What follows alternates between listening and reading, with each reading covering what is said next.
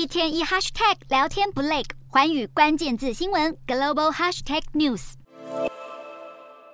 伊索比亚、苏丹、埃及针对协商超过十年未果的水资源问题，也就是事关尼罗河流域的伊索比亚复兴大坝重启最新一轮谈判。伊索比亚豪砸数十亿美元，二零一一年开始兴建超级水坝复兴大坝，地点就选在尼罗河两大源流之一的青尼罗河。对此，位在下游的埃及和苏丹十分担忧，大坝一旦启用，水资源安全恐怕将大受冲击，三方因此争吵不休。事实上，三国二二零一五年曾签署宣言，保证互相尊重他国的水资源利益，强调尼罗河水资源将不受影响。不过，伊索比亚二零二零年破坏协议，执意为大坝蓄水，谈判随后在二零二一年破裂。当时，埃及总统塞西更狠话威胁，警告伊索比亚不要轻举妄动。复兴大坝的兴建对下游的尼罗河流域国家来说，恐危及生态与经济发展。如今三国重启谈判，意味这座大坝的工程进度有望推进。不过，恐怕还考考验一国政府的协商手腕。